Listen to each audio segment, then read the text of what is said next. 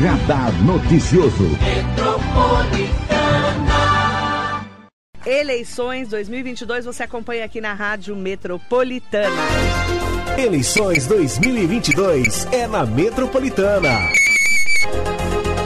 Você acompanha aqui a cobertura completa do período eleitoral, com todas as informações para ficar por dentro dos acontecimentos da política regional e nacional. De olho no voto. Até o dia 2 de outubro, vamos juntos acompanhar a corrida eleitoral para deputado estadual, para deputado federal, senador, governador e presidente da República. Eleições 2022 é na Metropolitana. Faltando 13 dias para as eleições de 2022, para votarmos em presidente, governador, senador, deputado federal e deputado estadual. Hoje nós temos o cientista político Samuel Oliveira para falarmos dessa expectativa para esse primeiro turno. Bom dia, Samuel Oliveira. Bom dia, Marilei. Bom dia a todos os ouvintes da Rádio Metropolitana. Sempre uma alegria muito grande estar aqui com você e com todos os seus ouvintes. E a expectativa para as eleições, 13 dias faltando. Pois é, faltam 13 dias. Acho que agora começa né, os eleitores a cada vez mais prestar maiores atenções é, no que os candidatos estão falando, fazendo e, de certa forma, decidir o seu voto, principalmente para os cargos do legislativo, que são os que ficam mais para essa reta final mesmo. E a gente está numa fase né, muito interessante da eleição, em que nós temos, inclusive, né, toda uma expectativa para 156 milhões de eleitores brasileiros aptos a votar, que se preparam para essa eleição geral. Uma nova pesquisa da Datafolha Nacional apura que o temor que haja violência política no dia da eleição, uma hipótese considerada de grande probabilidade por 40% dos eleitores, pode afastar até 9% das pessoas das urnas no primeiro turno. Dizem aí que em torno de 10% das pessoas não vão votar só por causa disso. Como é que você está vendo essa expectativa do medo da violência, dessa polarização entre Lula e Bolsonaro, Bolsonaro e Lula? Pois é, Marilei, é, é muito triste se a gente for parar para pensar na nossa democracia. É um momento super importante que a gente precisa fazer uma decisão importante dos nossos próximos governantes.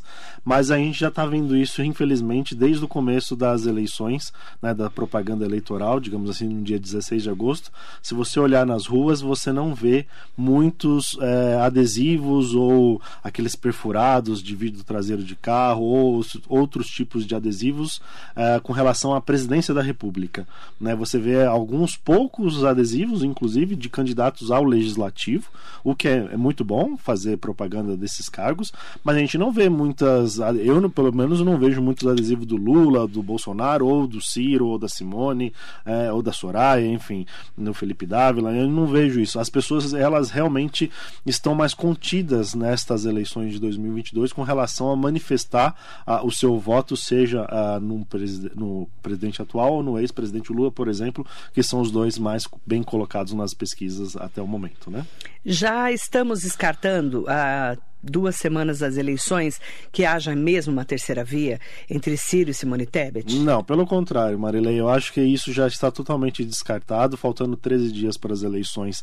É, o que se pode ter realmente é uma migração desses votos da Simone Tebet e do Ciro Gomes, seja para o Bolsonaro, seja para o Lula, como a gente chama de voto útil. Já né? estão trabalhando voto é, útil. Já estão trabalhando nesse voto útil. O Bolsonaro também começou a entrar nessa é. essa, esse pedido de voto. O o Lula já está mais ou menos uma semana, uns 10 dias trabalhando isso. Pode ser que na reta final, na última semana ali, nos dois últimos dias, haja sim uma migração de votos, principalmente do Ciro Gomes, porque parece que até o seu próprio partido agora tem integrantes é, de alguns estados que já vão começar uma manifestação interna para que votem no presidente, no ex-presidente Lula, né? E pode ter alguma migração de votos do Ciro Gomes também para o presidente Bolsonaro Bolsonaro, que é super natural. Precisa ver se 70, 30, por exemplo, 70% vai para Lula, 30% para Bolsonaro, ou 60, 40, ou 50, 50. E o da Simone Tebet também pode ser que tenha uma migração um pouco menos né, de voto útil, porque ela deu um voto um pouco mais consolidado com relação ao partido, que é o MDB e o PSDB, que estão na chapa ali, é, principalmente concorrendo. É, então, mas a grande, a grande migração pode ser do Ciro, e o Ciro, que hoje figura em terceiro colocado colocado pode cair para quarto colocado, com a Simone Tebet passando nessa migração de voto útil nos últimos dois dias, principalmente. O que a gente tem visto, além do voto útil, é uma movimentação da família Bolsonaro, dos bolsonaristas, desacreditando as pesquisas eleitorais. Sim. Então, os vídeos que estão circulando são da última eleição, em que o Haddad aparece em primeiro lugar e o Bolsonaro em segundo na corrida eleitoral anterior. Sim. E aí eles colocam assim: você, acredita, você ainda acredita em pesquisas? Como é que você analisa isso? É, mas na verdade, Marilei, o Haddad figurava em primeiro, em primeiro lugar nas pesquisas, é, mas teve depois o, uma migração e uma mudança de voto para o Bolsonaro e ele passou a ser o primeiro colocado. E aí, quando veio o evento da facada, né, que o ex-presidente, o presidente atual Bolsonaro teve aquele atentado da facada em Juiz de Fora, aí ele passou a liderar com mais folga ainda. Então, na verdade, se a gente olhar as pesquisas de 2018, o Bolsonaro estava na frente nas pesquisas o evento da facada consolidou ele ainda mais. No final do segundo turno, o Haddad fez um movimento de aproximação bem forte com relação ao, ao presidente Bolsonaro. Mas o Bolsonaro sempre esteve né, na, na, na metade da campanha para frente, ele sempre esteve à frente das pesquisas. Então, esse movimento de desacreditar agora, na verdade, é uma criação de um fato político para atrair principalmente voto útil e consolidar a, a alguns eleitores que não querem o Lula e também não talvez não estejam tão afim de votar no Bolsonaro, mas que voltem agora a votar no Bolsonaro. Então é um movimento político. O que a gente ouve, né, nos bastidores principalmente, é que a pesquisa estaria errada, Sim. né, e que estaria muito mais estariam mais próximos o Bolsonaro do Lula. Sim. Por quê? O eleitor do Bolsonaro não vai falar que vai votar nele. Verdade. Isso acontece? Acontece, é o que chamam de voto envergonhado. voto envergonhado. É, a... Você está com vergonha do seu voto? As pessoas talvez não estão declarando de fato quem vai votar. Isso aconteceu em 2018, mas está acontecendo muito mais em 2022. Tem uma tendência, Tem uma né? tendência clara que em 2018 era muito pró-Bolsonaro teve um voto que os institutos de pesquisas, e aí eles né, foram muito bombardeados, inclusive uhum. pelos próprios bolsonaristas ou pela família Bolsonaro, de que esses institutos eram é, errados ou não funcionavam, mas era fruto desse voto envergonhado. Uhum. Em 2022 tem esse cenário sim de voto envergonhado, mas também há um voto envergonhado no ex-presidente Lula. Então, de certa forma, essa polarização se mantém inclusive nesse voto envergonhado que a gente gente chama ali, né, de voto que a pessoa vai tapar o olho e vai digitar o número na urna, né?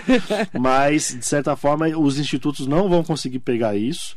É, talvez na boca de urna, mas essa pesquisa de boca de urna já não vai adiantar muita coisa, porque na verdade é só a poucas horas de abrir a, a contagem oficial dos votos para a gente ter certeza. Né? Então, né? tem muitas informações que dizem que estariam mais próximos Lula de Bolsonaro e Bolsonaro de Lula. Há, algumas pesquisas já estão mostrando essa proximidade. Mostra, então, né? tinham, tem pesquisas que estavam com 15% de distância, agora já caiu para 12%, tem algumas que já mostraram 8%.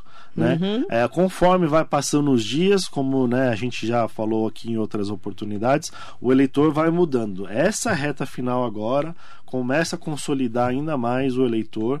Os institutos podem começar a mostrar, talvez, mais proximidade, ou de certa forma, dependendo se criar algum fato político novo, manter a estabilização e a gente vai ver como que vai chegar isso no dia 2 de outubro. Tem muito indeciso ainda? Não tem muito indeciso. Pela primeira vez, pelo menos o que os institutos estão mostrando, já há uma consolidação de 80% dos eleitores decidiram voto para presidente. Sim, para presidente. Isso, 80% dizem que já estão consolidadas. Uhum. Há uma margem aí de 20% que pode migrar, né, é, ainda, né, ou está em processo de decisão, mas é bom lembrar que dentro desses 80% também há ali primeira e segunda opção de voto. Então, por exemplo, eleitores do Ciro Gomes, do da Simone, tem um percentual grande dentro dessas, desses eleitores que podem migrar de voto para um outro candidato, seja o Bolsonaro, seja o Lula, que é aquele voto que pode ser o voto útil, que vai se caracterizar nos últimos dias mesmo ali, é, nos dois últimos dias das eleições. Mas, pelo que tudo indica, segundo as pesquisas, não vai terminar no primeiro turno. Não, não tem uma chance muito real neste momento Não tem. acontecer. Vai não, ter não segundo tem. turno. Entre Provavelmente Bolsonaro, nós teremos Bolsonaro segundo Lula. turno, né? É, é bem difícil disso acontecer, a não ser que, é, por exemplo, Simone ou Ciro abram mão das suas candidaturas agora na reta final e declarem apoio a algum candidato. Pode ser é que difícil, isso né? aconteceria, né? Mas acho difícil isso de acontecer. É, ou alguma questão nova envolvendo denúncia ou alguma coisa Mais muito grave. grave para acontecer. Mas eu acho que não, deve se manter mesmo a estabilização e a gente tem um segundo turno ainda mais polarizado. E nós vamos vir para São Paulo. Certo. Pesquisa do Instituto Datafolha, encomendada pela Globo e o jornal Folha de São Paulo, divulgada na quinta-feira. É, na verdade, a gente tem várias pesquisas, né? Não é só a Datafolha, tem várias. Mas, te- bom, vamos lá, vamos para os números, né? Mais ou menos o seguinte: Haddad na frente, Tarcísio e Rodrigo. Em algumas pesquisas estão mais distantes, em outras estão menos distantes. Então a gente vê que deve ser Haddad contra Tarcísio ou Rodrigo Garcia. É isso? Isso. Algumas pesquisas já mostram que é, a, a diferença entre Tarcísio e Rodrigo deu uma aumentada, principalmente por conta da polarização nacional. Ou seja, os candidatos a presidente puxam os candidatos a governador. Tá, né? Então Haddad e Tarcísio. E quando ah, mais pa- aparece na propaganda eleitoral que o Tarcísio é o candidato do Bolsonaro, mais o Tarcísio ganhou força nesses últimos dias. Certo. Né? E alguns, alguns, alguns institutos mostram uma diferença grande, né? E eu acredito que isso realmente está acontecendo, porque a campanha do Rodrigo Garcia ficou muito mais aguerrida para atacar o Tarcísio. Ou seja, para tentar puxar o Tarcísio para baixo. Então deve ter sim uma diferença grande de- neste momento entre Tarcísio e Rodrigo Garcia. Né? E Então. aí deve ter um segundo turno aí é, puxando em São Paulo a polarização que a gente vai ter para presidente. PT contra Bolsonaro, digamos Mas assim. não dá para ter certeza ainda. Não dá para ter certeza, o Rodrigo é muito forte, está com 460 ou acho um pouco mais de prefeitos que estão apoiando Que diretamente. estiveram semana passada gravando um a um. E isso, tem, estão fazendo lá no lives. estúdio, fazendo live, gravando um a um. A gente viu aqui os Sim. prefeitos da região. É, Caio Cunha, de Mogi, de Suzano Rodrigo Achiúchi, o de Itacoaxetuba, Eduardo Boigues. Os prefeitos todos foram para São Paulo gravar um a um o apoio para o Rodrigo Garcia. Os prefeitos estão muito empenhados na campanha do Rodrigo Garcia. Eu acho que eu nunca vi uma campanha para governador com tantos prefeitos engajados. Porém, ainda há uma sensação de que o eleitor está querendo ali polarizar entre PT e Bolsonaro, né? Embora o Tarcísio não é do mesmo partido que o presidente Bolsonaro, mas é o indicado. É, é engraçado entender isso porque o interior, de certa forma, sempre foi mais alinhado ao Palácio dos Bandeirantes, né? Na história de São Paulo. Então, o governador de São Paulo ou o indicado do governador de São Paulo sempre teve uma força importante no interior. Mas o interior, neste momento, ainda resiste entre uma candidatura mais bolsonarista e o Tarcísio vem para isso. Mas o Rodrigo Garcia é um, é um homem experiente, tem um, é um político aí com quase 30 anos de carreira e esse movimento dos prefeitos pode surtir efeito sim na reta final, mas precisamos ver essa semana uma aproximação maior ali de Rodrigo e Tarcísio nas pesquisas. Parece que vão ficar embolados Rodrigo Garcia e Tarcísio. Isso. Para disputar o segundo turno com o Haddad. É o que a gente enxerga hoje. É isso. A briga está indo para quem vai para o segundo turno, porque segundo as pesquisas também, quem for com o Haddad ganha. É, pois é, quem for ali, aí esse voto anti-PT que o É o voto anti-PT, É, anti-PT. que o PT vai bem na capital de São Paulo e na região metropolitana, mas no interior o sentimento anti-PT em São Paulo é muito grande. Embora o presidente Lula vai bem em algumas regiões Mas- e o Haddad não vai bem em algumas A região metropolitana e São Paulo é, é, vai até vai pelo PT, mas o interior diz que não vota no, interior, PT. Não, não. Em algumas cidades, é, por exemplo, Ribeirão Preto, o presidente Lula está indo bem nas pesquisas, mas o Haddad, O Haddad não. não. É, é, é, São Paulo não tem um. Você sente uma rejeição ao PT. É, e aí a gente vê que não é necessariamente uma rejeição ao Lula, é uma rejeição ao partido mesmo, né? Então, o presidente Lula, o ex-presidente Lula, consegue furar essa bolha, mas o Haddad não consegue. Não consegue. furar. E detalhe, PT nunca administrou o governo do estado de São Paulo. Nunca administrou, nunca. 30 anos de PSDB. É, nunca chegou nem perto de. Administrou a capital por quatro anos. Né? Que não conseguiu se reeleger o Haddad. Algumas cidades importantes da região metropolitana, como Guarulhos, né, Osasco, mas é, interior, poucas cidades também. No PT nunca foi forte no interior para governar cidades também, sejam de médio ou pequeno porte. Então, esse é o problema do, do PT em São Paulo mesmo. E aí a briga tá. Quem vai para o segundo turno para poder virar e ganhar a eleição? É. O PT quer ir com o Tarcísio, né? Já declarou. Por que, que o PT quer ecutar Para repetir a polarização nacional de né? Lula e Bolsonaro. Lula e Bolsonaro, e isso de certa forma ficar mais claro na hora de combater ali, uh, o, tentar puxar um eleitor que não queira o Tarciso, né? É, que talvez não queria o Haddad também, preferisse o Rodrigo, tentar puxar esse voto do Rodrigo Garcia, né? Pra, para Entendi. o PT. Entendi. Mas é muito difícil. Esse voto de Rodrigo Garcia tende muito mais a ir para um Tarcísio. Nós vamos entrar numa fase complicada agora. Complicada, complicada. E eu acho que o eleitor, principalmente de São Paulo, precisa pensar direitinho o que ele quer para o Estado. Né? Como que você viu? Eu tenho assistido os debates, teve agora um da TV Cultura do governo do estado. Então, por exemplo, o Rodrigo Garcia tenta desqualificar o Tarcísio, dizendo Isso. que o Tarcísio não conhece São Paulo. Isso.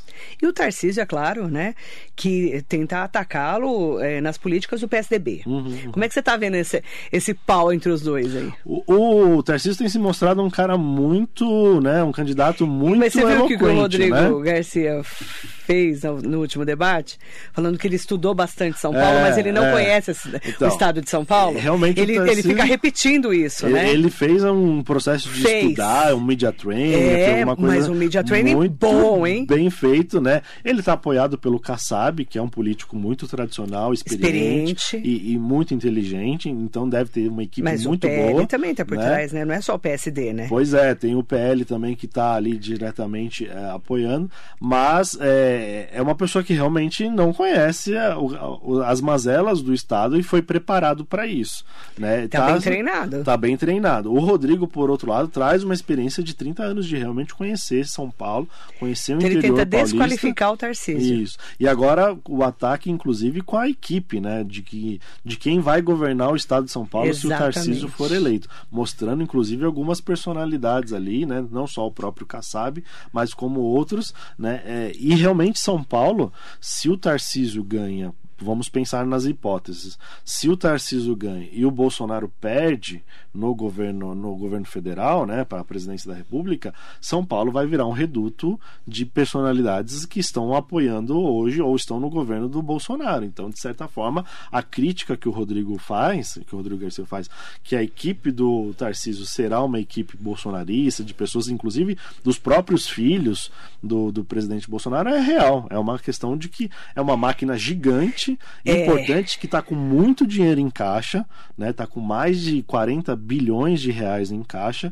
e que pode virar um reduto de pessoas que estão interessadas talvez, né, em ocupar essa máquina. é isso que é... o PSDB está tentando mostrar, né? E essa é a pior, é, pior é o, é o ataque mais forte, digamos assim, que a campanha do Rodrigo Garcia começou a fazer nos últimos dias para tentar puxar o Tarcísio um pouco para baixo nas pesquisas, conseguir subir um pouquinho e quem sabe vai ser uma eleição de emoção em São são Paulo. Vai ser interessante a gente acompanhar é, esses últimos dias, como o eleitor vai se comportar, porque de certa forma né, passa por um processo de escolha e definição de votos, mas também a gente tem que entender o quanto que essas candidaturas vão começar a, a colocar algumas verdades no ventilador e espalhar nos próximos dias na, ah, Agora vai ter muita, muita coisa, é. né? Né? No ventilador. Pode, pode ter Vai ter muito coisa. babado no ventilador. Muito. Vai, eu acho que vai, vai ter muito fogo. ataque agora, vai, vai pegar fogo. Vai pegar. Esses últimos dias agora, duas semanas pegando fogo. Vamos falar de Senado? Sim. Senado Federal, a gente sabe que só tem uma vaga, certo? Isso, essa eleição é uma vaga só. Quem está na frente é o Márcio França. Márcio França. Certo? Que é do PS. PSB. B. Isso. Que, inclusive, a mulher dele é vice do Haddad. Isso. A Lúcia isso, França. A Lúcia, isso. E tá todo mundo no palanque do PT, uhum, certo? Uhum, uhum. Como é que você tá vendo essa tentativa aí da gente, é, claro, né, de, de, os outros candidatos chegarem próximos do Márcio França. É, quem está em segundo é o astronauta, né, Marcos Pontes. Que é Bolsonaro. Que é o candidato PL, indicado pelo Bolsonaro.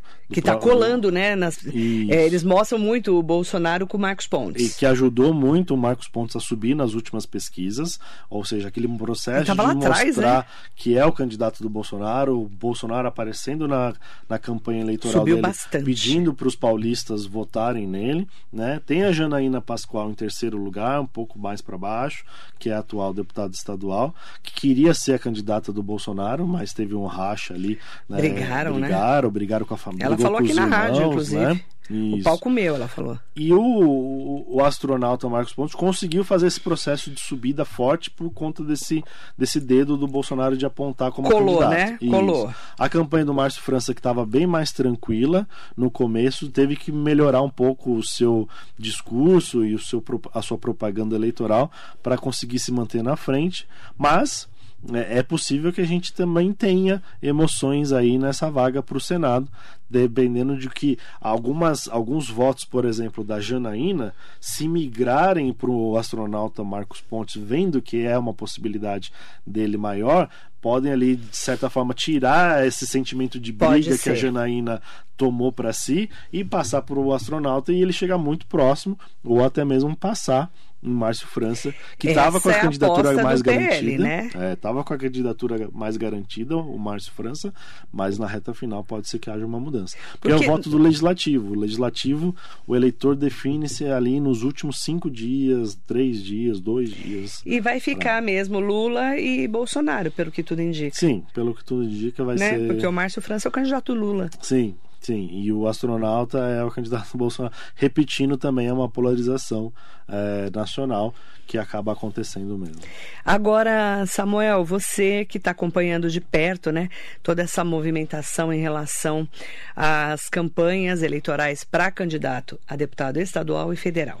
Certo. As pessoas já decidiram os seus votos? Não, é, a grande, imensa maioria dos eleitores, infelizmente, ainda não decidiu o voto para o legislativo, seja na Assembleia aqui em São Paulo, na Lesp, ou para a Câmara Federal e mesmo o Senado, né? mas principalmente a Câmara Federal, que são 70 deputados é, federais que São Paulo tem direito né, a, a ocupar de uhum. cadeiras, e na Assembleia Legislativa são 94 cadeiras. Né? Uhum. Né? É, é, um voto muito mais difícil, porque, primeiro, que aparece menos nas propagandas, de forma muito rápida, são muitos candidatos, são mais de 20 mil candidatos ao Legislativo no Brasil inteiro, evidentemente. Em São Paulo, para a Assembleia, são 1.800 e Muita para gente. a Câmara dos Deputados 1.400, mais ou menos, assim, uhum. arredondando a grosso modo.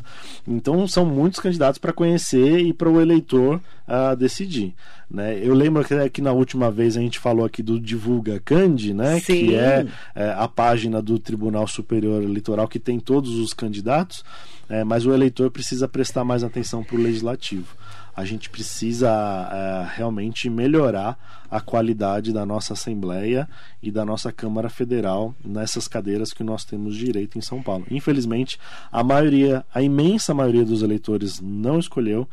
E, e infelizmente a maioria vai escolher na hora, talvez ali pegando o papelzinho uh, na, na frente da escola, aqueles papelzinhos que ficam jogados. Ainda, né? Os santinhos, Ainda né? acontece. E pior, esse, esse eleitor que não decidiu, escolheu ali ou pediu para alguém, né, me indica um candidato aí, que é enfim, é muito comum, que é né? é muito comum. Vai passar 15 dias, Marilei, depois das eleições, ou seja, ali no dia 20 de outubro, já vai ter esquecido em quem votou. Nem lembra em quem votou. No Infelizmente, as pesquisas já mostram isso, que 85% dos eleitores não esquecem 15 dias depois em quem votou para o Legislativo. Precisa puxar muito na memória ou, de certa forma, fazer um esforço ali para tentar lembrar. E é um voto muito caro para a gente. Né? Eu preciso aqui falar: um deputado estadual, um deputado federal, desculpa, um deputado, uma deputada federal, custam para cada um de nós, por ano, 2 milhões e 400 mil reais. A gente paga para um deputado federal 2 milhões e 400 mil reais por ano para ele. Nós temos 70. Então nós temos mais de 150 milhões de reais que nós pagamos por ano para manter esses deputados em Brasília com os seus diversos cargos, assessorias, enfim. O trabalho que eles têm que fazer é muito importante pelo valor que eles custam para a gente, mas infelizmente nem todo mundo presta atenção. Você sabe que tem alguns sites, como, por exemplo, o Ranking dos Políticos, que é uma ONG, Sim. né? Eles estão mandando, inclusive, disparos de pauta para os jornalistas, é, colocando assim: estudo de ONG aponta melhores deputados e senadores de São Paulo na legislatura de 2019 e 2022 para dizer o seguinte: olha, se você não sabe quem você vai votar, olha quem está no ranking. Tem esse, esse é um dos rankings que a gente conhece bem, né? Uhum. Que é o ranking é, dos políticos. E aí eles estão disparando para tentar para que as pessoas enxerguem, olha, é, em São Paulo, o melhor deputado é, ver o que você se, te agrada mais. Tem uns que são por bandeiras de trabalho, sim, sim, né? Sim. É, defende a saúde, defende uh, os animais, def... não é? Tem, tem vários rankings, Tem né? alguns sites que faz o match, que fala, né? Isso. né? É, é para ver se tem sinergia. Qual que... é o candidato a deputado Isso. ou o deputado que você se identifique mais? Isso. Qual aqueles candidatos que declaram as suas pautas, as Isso. suas bandeiras, né? É, tem como você chegar próximo de algumas opções, né? Não uma, mas talvez cinco opções de voto que você pode ter. Isso também né? ajuda, né? Ajuda. Acho que também o modo mais simples de você é, decidir o voto pro legislativo é pensar na sua região. Então, candidatos que, se não for da sua cidade especificamente, mas que representa a sua região, isso é importante. Que ajuda a região. Né? É, porque a gente teve em 2018 os youtubers, né, e o voto do, do, do pessoal da internet, digamos assim, que conquistou muitos votos espalhados pelo estado de São Paulo, e muito voto mesmo, que de certa forma não é. tem nenhuma ligação com aquela região, com aquela população. E que o cara nem voto, conhece a cidade. E que tirou voto de pessoas que estavam ali tentando já há algum tempo ou que poderiam ser reeleitos para fazer um trabalho regional de fortalecimento da infraestrutura, da saúde, da educação, mas teve esses candidatos youtubers que depois é, direcionaram recursos ou fizeram trabalho por outras regiões que não necessariamente a sua que você mora. Então, é, um modo mais simples talvez seria pensar na, de forma regional, local, ali né, na sua região de cidades, mas também pensar em algumas candidaturas que realmente tenham a ver com as suas bandeiras. E tem bastante candidato bom.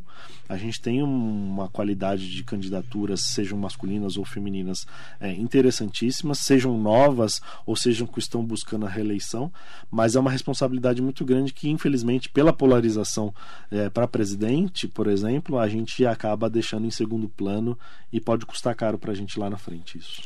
Mandar muito bom dia para todas e todos que acompanham o nosso radar noticioso com a entrevista do cientista político, ele que está conosco, né, há algum tempo já de outras eleições, o Samuel Oliveira, fazendo essa análise é, muito substancial até para que a gente entenda melhor, né, como é que está essa corrida eleitoral nesse momento que faltam 13 dias só para a campanha aí terminado o primeiro turno. Então a gente está aí numa fase importante e é uma fase que a gente precisa se decidir. Isso. Não é verdade? É verdade. Como é que você analisa o voto branco e nulo?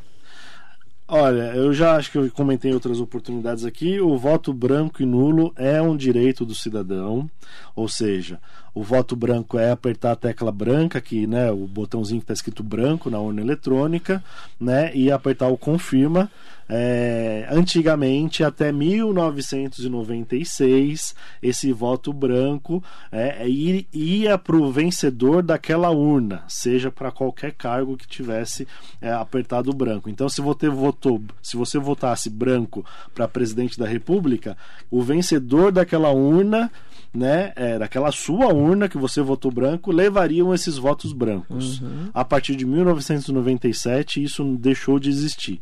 E o voto nulo é aquele voto que você digita um número de um candidato que não existe, 9900, enfim.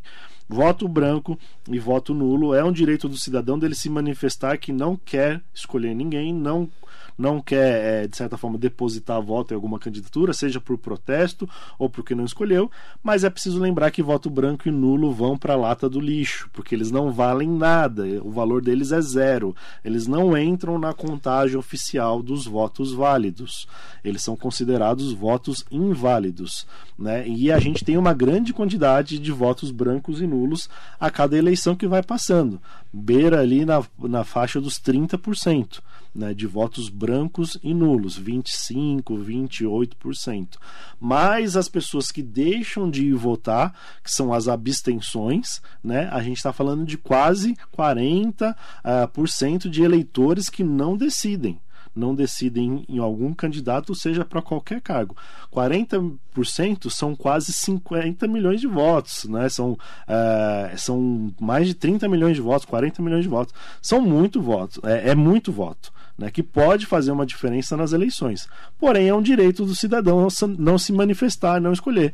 Mas alguém vai estar escolhendo para ele alguém vai escolher o seu próximo governante e você, de certa forma, que não participou porque não quis depositar o voto em alguém ou em algum partido, foi é, alguém escolheu no seu lugar. De certa forma, é, se a sua vida ficou ruim depois, é, você tem que lembrar que você não participou do processo de escolha dos seus governantes. E aí deixa para quem escolheu.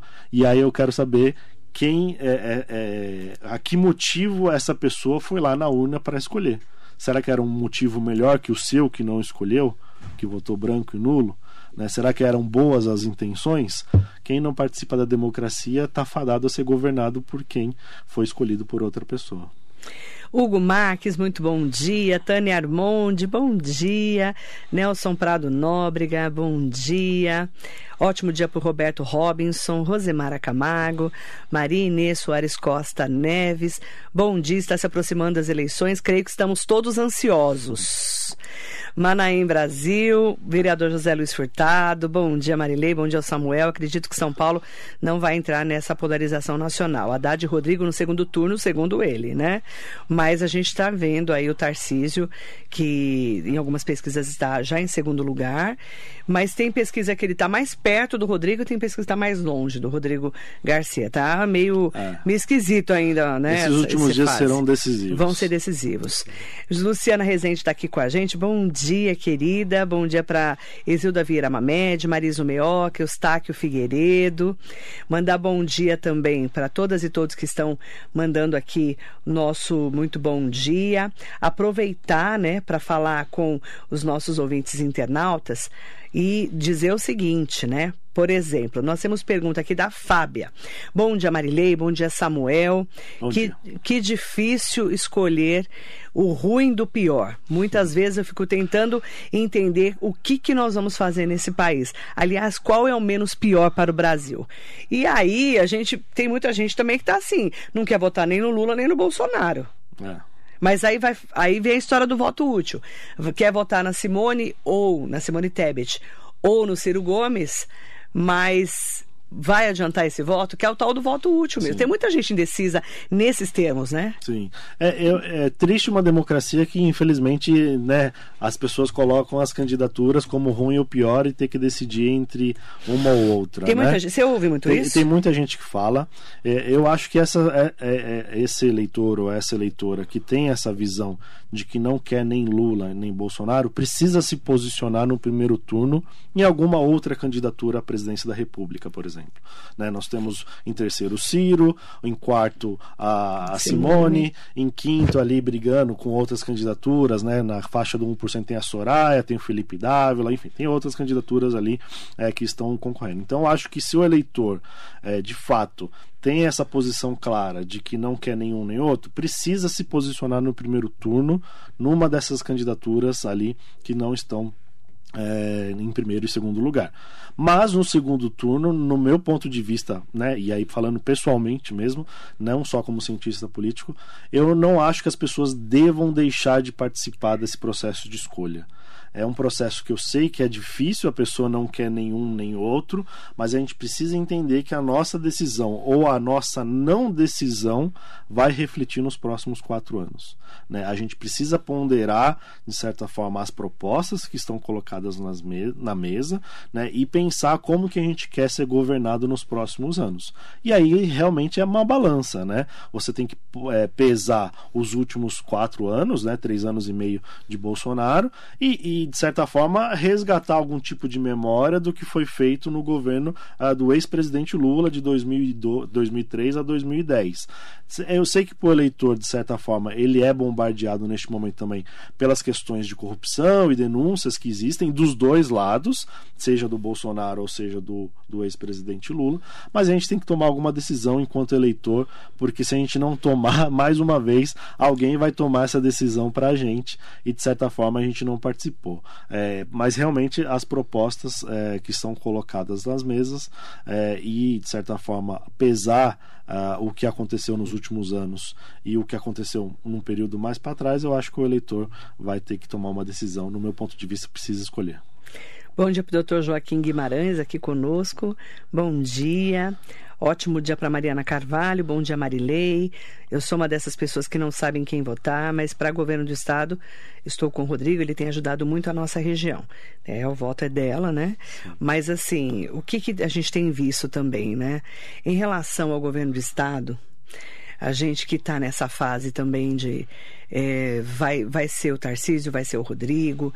Será que, será que o governo, será que o Estado de São Paulo votaria no PT? Uhum. Né, no Haddad, uhum.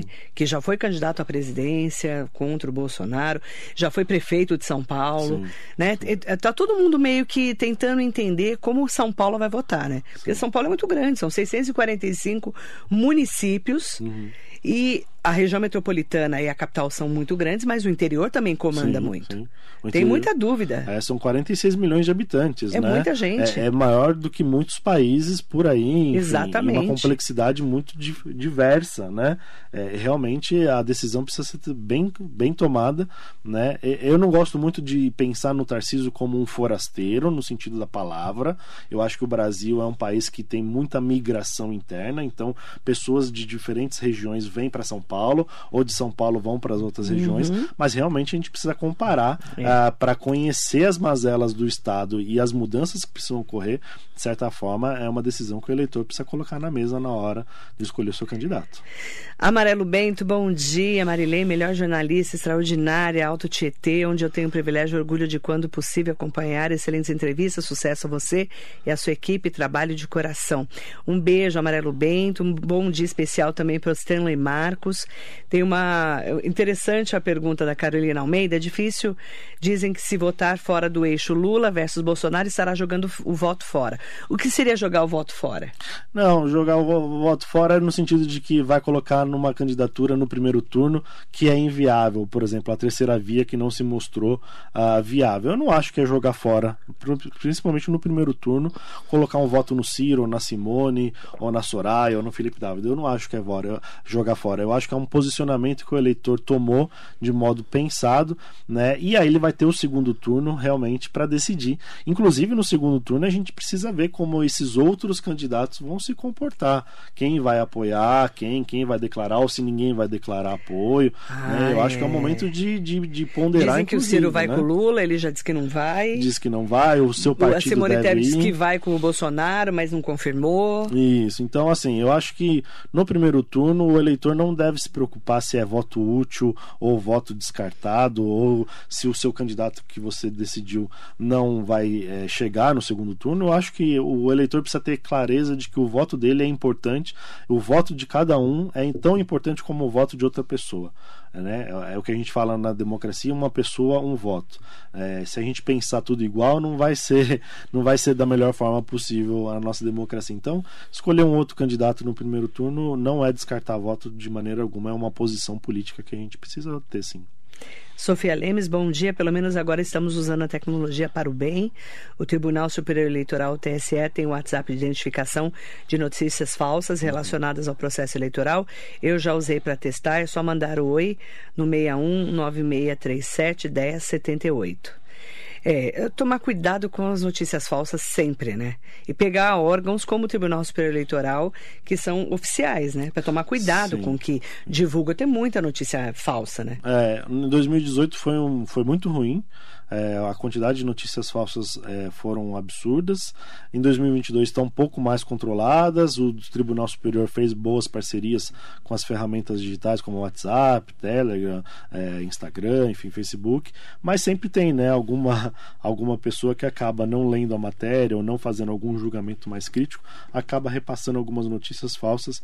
Isso, infelizmente, é, coloca não só a democracia em risco, mas, de certa forma, pode inclusive gerar alguns problemas graves, como denúncias inverídicas de que pode cometer, inclusive, alguns atentados, alguns crimes que a gente já viu acontecer, que infelizmente isso não faz bem para ninguém.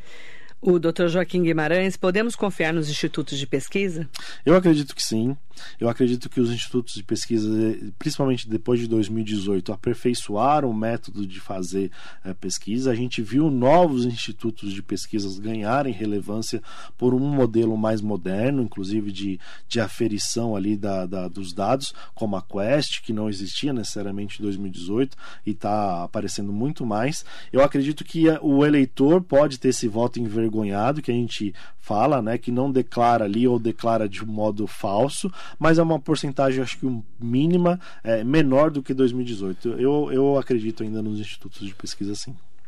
Mandar bom dia para o Alex Mangico, também aqui conosco, fazendo seu comentário no Facebook. Mandar bom dia para Silvana. Silvana falando conosco aqui. Bom dia, Marilei. Bom dia, Samuel. Como está difícil decidir nessa eleição. Eu estou em dúvida também entre Lula e Bolsonaro, tá, tá lá ali, né? E em quem votar em São Paulo.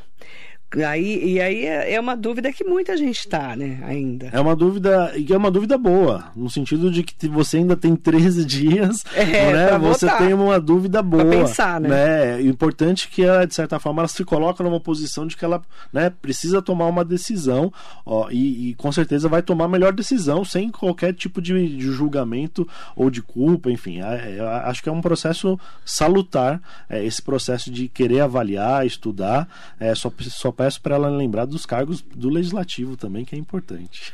Manda bom dia para Érica Gomes, bom dia Marilei e Samuel Oliveira, como bom sempre, dia. muito sensato nas suas colocações, sempre quem pensaram que é melhor para o país e para a nossa região.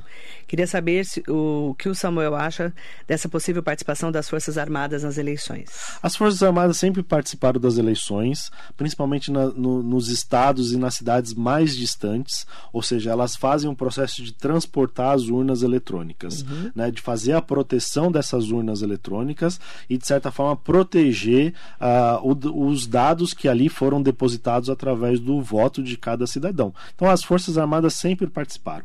O processo que está se discutindo nos últimos meses ou nos últimos anos seria das Forças Armadas serem uh, fiéis uh, depositários desses votos, ou seja, de que uh, as Forças Armadas garantiriam a veracidade das eleições. Isso é uma mentira mentira, porque quem garante a, a veracidade das eleições é o Tribunal Superior Eleitoral. As Forças Armadas não têm poder constitucional ou legal para dizer se a eleição foi verdadeira ou não, se foi falsa ou não, se teve erro ou não, se teve falsidade na, na hora de comprovar os votos. É, foi feito um processo de aproximação do tribunal para que as Forças Armadas percebessem a segurança que o sistema eletrônico tem no Brasil, que garantiu 28 anos é, de votações, né, que são os últimos últimos anos de, de, de voto, mas que de certa forma é, tem o seu poder constitucional apenas de acompanhar e garantir a ordem pública para que os votos sejam.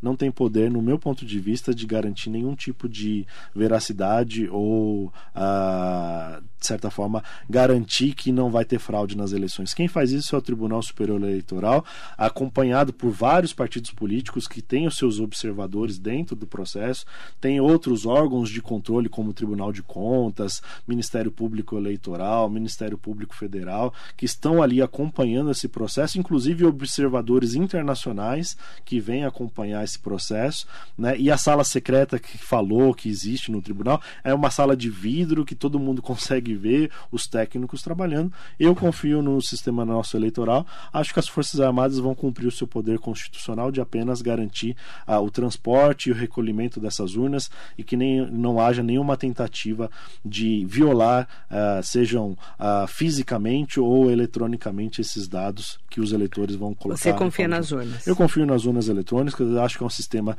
que não foi comprovado nenhum tipo de denúncia, não tem nenhum tipo de denúncia ou a é, intenção de denunciar esse processo por outros órgãos externos do Brasil ou internos, como o Tribunal de Contas ou o Ministério Público Eleitoral, que são órgãos que vigiam, de certa forma, a justiça eleitoral.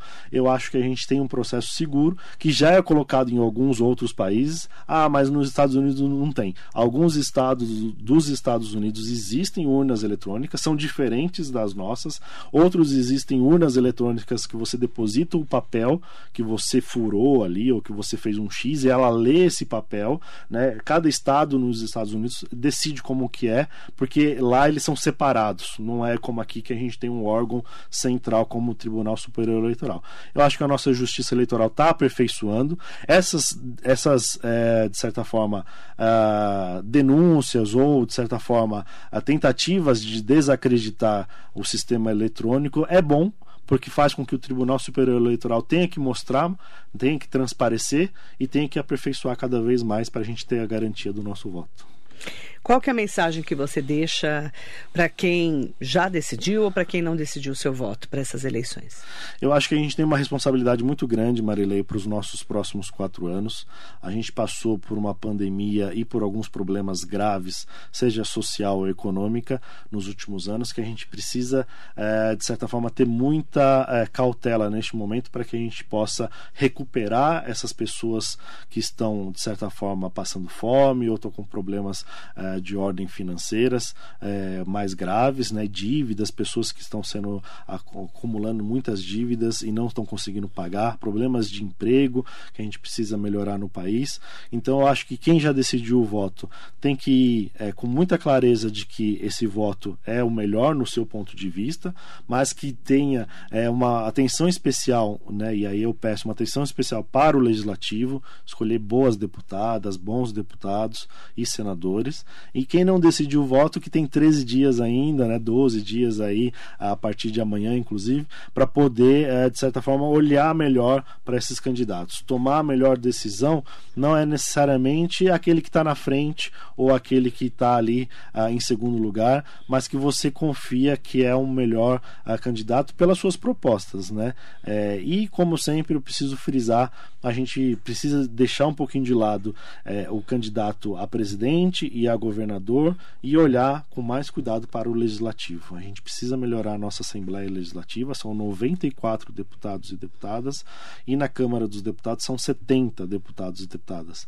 São pessoas importantes que mexem com o nosso dia a dia, mudam as leis, podem melhorar as nossas políticas públicas ou podem piorá-las conforme o andamento da máquina pública, principalmente se a gente não tiver bons governantes no executivo. Se o legislativo for bom, ele controla o executivo ruim. Mas se o legislativo for ruim, ele pode prejudicar um executivo bom, ou se o executivo for ruim, vai ficar ainda pior para o povo brasileiro. Então, a nossa responsabilidade é muito grande, o nosso voto realmente é muito importante, pesa bastante para os próximos anos. Em nome da Maria Aparecida, Marilei, parabéns pela entrevista. O Samuel está deixando a cabeça de muita gente aberta nessa reta final aqui em Bras Cubas. Depois que estão indec...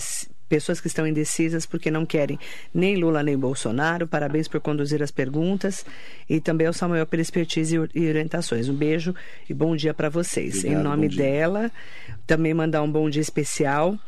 É, Carlos Alberto da Silva, bom dia para você. É, bom dia, Marilê, a voz do povão brasileiro, melhor programa pela manhã. E não, é, quem não escuta esse programa não imagina como é vo a voz do povão brasileiro. Marilei, obrigada. A gente faz aqui sempre entrevistas né, com especialistas, como é o Samuel Oliveira, cientista político, para que a gente tire as dúvidas e principalmente né, leve essa mensagem da democracia, né, Samuel, que é o mais importante. É o mais importante, é o que garante a nossa sobrevivência. É, é um sistema que é o melhor em, em relação aos outros sistemas e que, de certa forma, pode é, representar a maioria da população, né? lembrando que os governantes devem governar para todos. Né, não só para essa maioria que o elegeu. Por isso que a responsabilidade de quem é, consegue eleger o seu candidato também cobrá-lo para que ele governe também para todos os outros.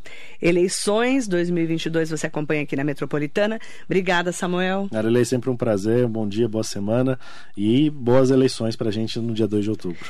Eleições 2022 você acompanha aqui na Metropolitana. Bom dia. Eleições 2022 é na Rádio Metropolitana. Você acompanha aqui a cobertura completa do período pré-eleitoral, com todas as informações para ficar por dentro dos acontecimentos da política regional e nacional. Metropolitana.